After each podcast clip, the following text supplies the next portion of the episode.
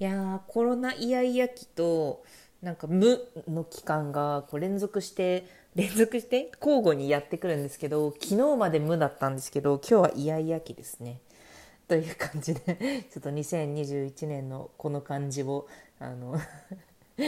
冒頭に喋ってみました。でもみんなそうだよね。ほんとこの時代の感じだぜ。2024年とかにさもしこれ聞いてる人がいたらあなんかこの時代ってこういう感じだったんだみたいな感じだったりするのかな。ね2024年ってあと2年2年くらい？2年ちょい？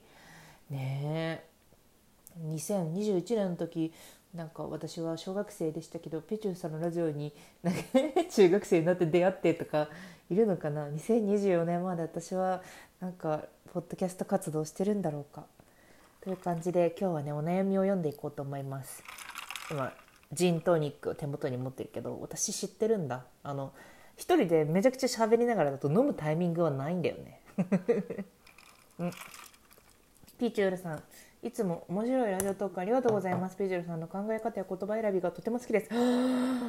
ありがとうございます、えー、私は結婚して半年になるのですが、夫とのいろいろで悩んでいます。ぜひピーチュールさんの考え、体験、アドバイスを聞かせていただきたいです。質問。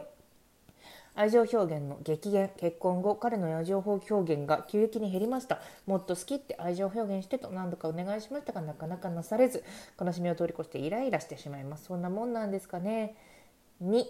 えー、子供絶対欲しい私 VS 子供いらないかもしれない夫、えー、30歳から32歳で第一子が欲しい私。私夫にその話をすると今は子供欲しいという気持ちになってない今わからないと返されました。私も夫も27歳でぼーっとしてたらすぐ30歳になる年頃ですが絶対に子供が2人欲しい私は夫の考えを変わるのを待つしかないのでしょうかというところでありがとうございます。なんか愛情表現の激減についてまず喋るとうちもねそんなに愛情表現がめちゃくちゃある方ではないんですけどなんか習慣化したりとかしてますね。私は何だろう。私という素晴らしい人間と一緒に結婚できてとても素晴らしい嬉しいと言えっていうことをめちゃなんか手を返し何回 今日も通ってるんだけど今日もなんだっけ。なんか誰かの誕生日みたいな話になっていやなんか君がもし私が生まれる直前に私じゃない人を生まれさせることができたとしても私を生まれさせる選択をするよね。なぜならこんなに素敵な人生を歩んでるからみたいなことを言ってはって言わ はって言われました。これはもうつまり君といられる人生が最高だから何度だって君を選ぶよって言わせようとして空振りしてるんですけど 言っててやばくない？私。そういう褒められ方したいんだ。やばいよね。なんか、う、そんな感じでなんかそうですね。あのはみたいな感じで思われながらも手を返しなおかえいやほらだってこんなに素晴らしい私だからさとかって勝手に言ってるキャラに私なってますね。もうなんか表現としてあれです。表現ってなんかこう好きとかそういうことを直接的に言うっていうのとは態度っていうのがあると思うんですけどで態度ってなんか表すのが得意な人と苦手な人がいると思っててでそう私はなんか全部顔に出たりとか口調に出たりとかなんかすごいする。常になんかハッピーな口調で喋ってるんですけどなぜならハッピーだからみたいな感じで話してるんですけど夫は結構無なんですよ。無。なんかたまに楽しそうにしてる。なんか笑なんかうちの母親とかあのあれだからあの 画像共有アプリでうちの夫が笑ってると「あ夫さん笑ってる!」みたいな「今日は楽しいのかも!」って言ってなんかすごいうちの母親は気を使うぐらい無なんですけど、まあ、なんかでもねなんか口調を優しくしたりしてますね。なんか2010年代、2010年代っていうのは大昔みたいだけど、なんか昔ラジオトークでなんか赤ちゃん言葉は夫婦円満のライフハックみたいなそういうことをね喋った時があると思うんですけど、あのうちはねなんか巻き場王のものまで喋ったりしてますねずっと。その時からずっと。もう結婚して3年くらい経つんですけどそうなんか「なんとかなのね」とかなんかなんかそういう今ハマってるコンテンツの語尾を真似したりとかなんかモノマネをして相手になんか喋ったりとかそういうなんかお互いの中でこの奥義を出してる時は私はお前といて楽しいと思ってるしなんかハッピーな気持ちを共有したいと思ってるのぜみたいなそういう形式をいくつか作ってでなんかそうなんか表情が無であってもその形式を出していたらああもうなんか最高ハッピーな人生を送ってるって思ってるんだなって私はなんか思うようにしてます。そういう感じでなんか型を作るのが結構ありなのかなと思いますね表現が苦手だった場合。あとねあの寝る前にあの私の素晴らしかったところを一つ言わせてます。言わせてます。習慣系なんだけど寝る前になんか私のなんか素敵なところを言ってとかなんかそういう風に言って1個絶対に言ってもらってますね。でそのネタをね絶対に出してもらってます。やばやばいよね。いやでもそれがそうなっている状態が私の幸せな状態であってそれにお付き合いいただける間はお付き合いいただきたいと私は思ってるんですよね。うん。そうね。狂犬よね。狂う犬でもあるし強い権力でもあるよね。うん。であと子供絶対欲しい問題これ難しいですね。私もそこはなんかすげえでかい論点になると事前に思ってて。で事前にその出産結婚妊娠出産出産後の育児分担まで握って結婚したのでそこはなんかそうすれ違うとしんどそうだなと思ってなんか先んじで握りまし握ってたんですよね。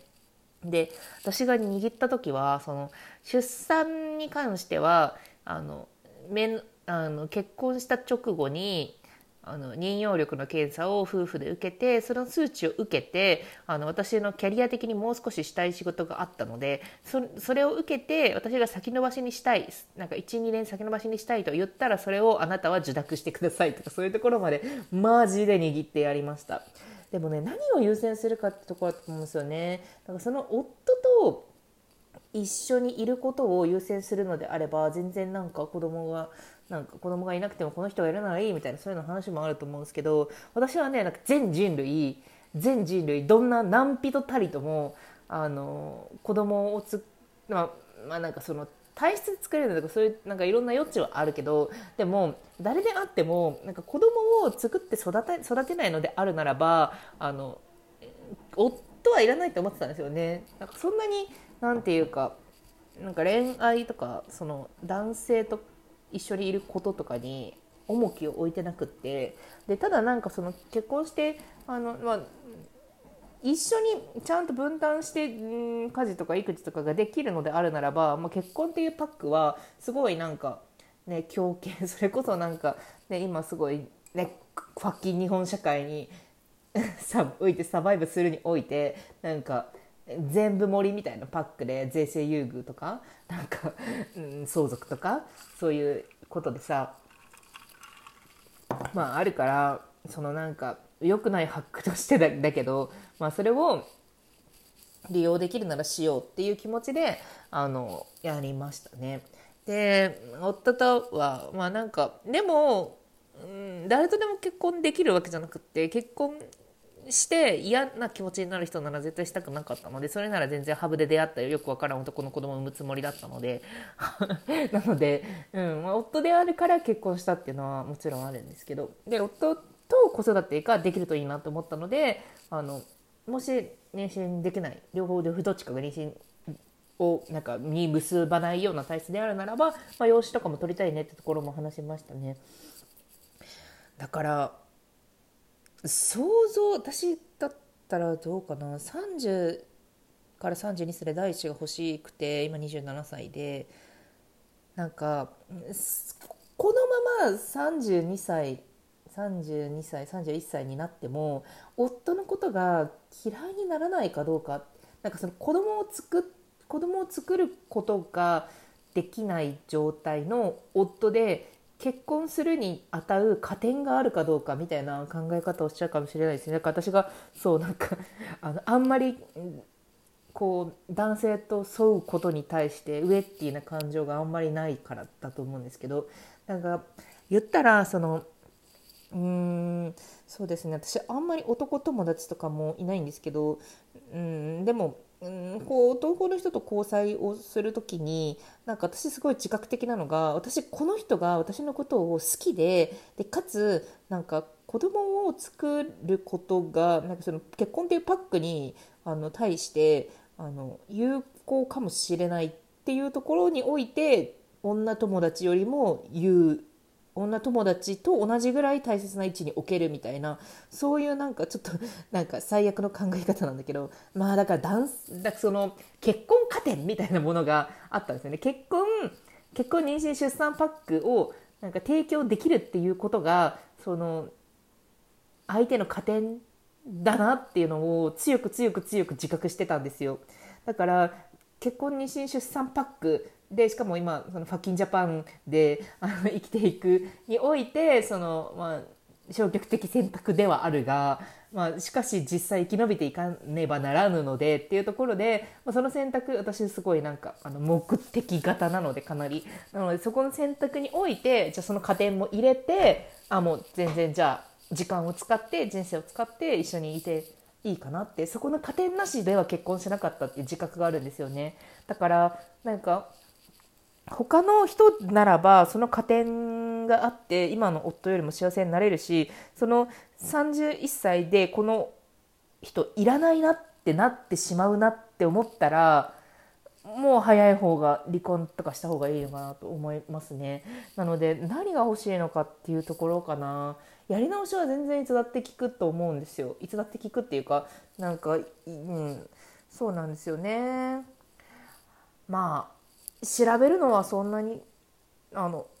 自治体の補助とかもあるので一旦2人で検査を受けてみるとかどうですか？ほんでなんか男性の方はねあんまり焦ってないっていうところもあるかもしれないですよね。その女性はさなんかこう子宮とかさ なんか子宮のことをやっぱ考えがちじゃないですか。男性っていつまでもそのその気になったら妊娠させられるって思ってるところがあると思うので実際その WHO 基準と考えてこうやってなんかあの34歳ぐらいの乳よりが落ちていくよとかそういうグラフを一緒に見てそれでもあんまりって感じだったらちょっとあの子供なしパックで考えるとかそういう感じかな。検査本当おすすめです自分のことも分かるしなんか